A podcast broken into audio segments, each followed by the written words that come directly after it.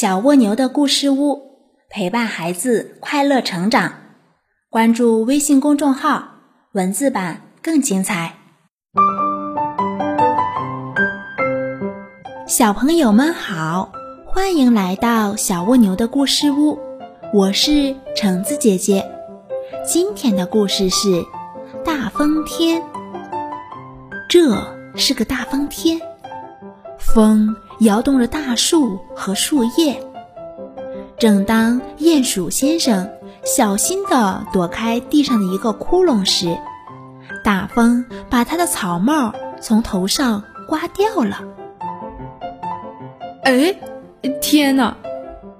树鼠先生叹气说：“快下雨了，要是我没有草帽戴，我会感冒的。”他立刻跑上一条。穿过大森林里的路，追赶着一阵狂风，可能就是他把草帽给刮跑了。仓鼠莫特在一棵蘑菇后边，瞥见了鼹鼠先生，问道：“嘿，在这样的一个大风天里，你要去哪儿？”在下雨之前，我必须找到我的草帽。鼹鼠先生说：“你能帮帮我的忙吗？”当然可以，莫特说：“知更鸟太太正在孵蛋，我要把这颗蘑菇拔下来送给她，让她坐在鸟蛋上时用这颗蘑菇当伞。我们到了那棵大橡树上的它的鸟窝前，我就可以帮你找草帽了。”鼹鼠先生和仓鼠莫特匆匆忙忙地奔跑着，突然看到蛤蟆蒂姆。在山间小道上缓缓地移动。你们要去哪儿？蒂姆问。我们去找我的草帽。鼹鼠先生说：“你能帮帮我的忙吗？”当然可以。蒂姆说：“我想送给知更鸟太太一些浆果，让她当早餐。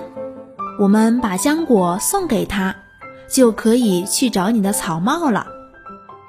鼹鼠先生、仓鼠莫特和蛤蟆迪姆匆匆忙忙地走过一片树桩。松鼠萨利从一棵空心树中探出头来问：“嘿，你们要去哪儿啊？”“我们要在下雨之前找到我的草帽，我可不想感冒。”鼹鼠先生说。你能帮助我们吗？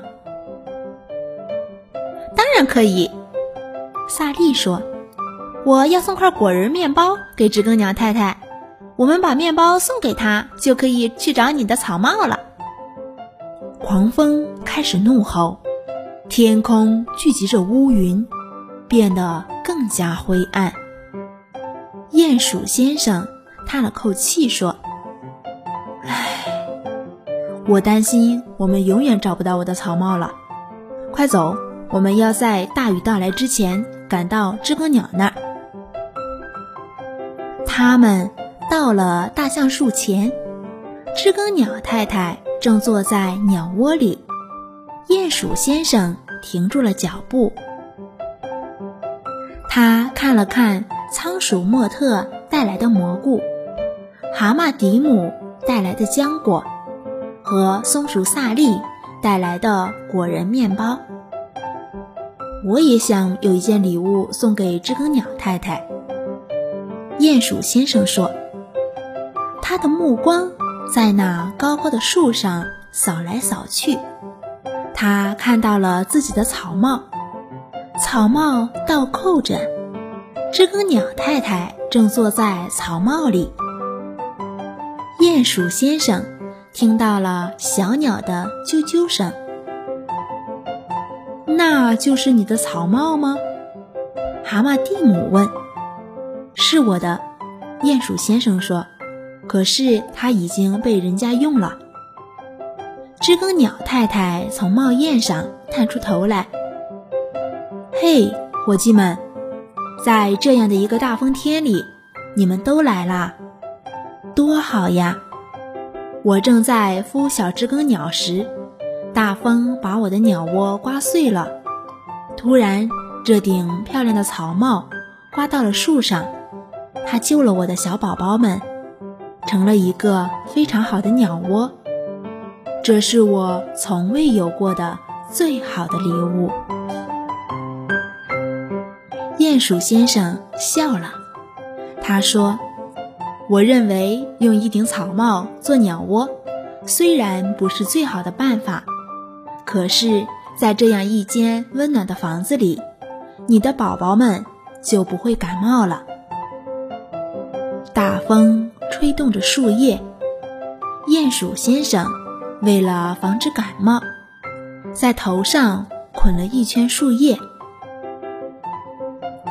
他对那些在大风天里匆匆忙忙赶回家的朋友说：“我可以这样做一顶新草帽。”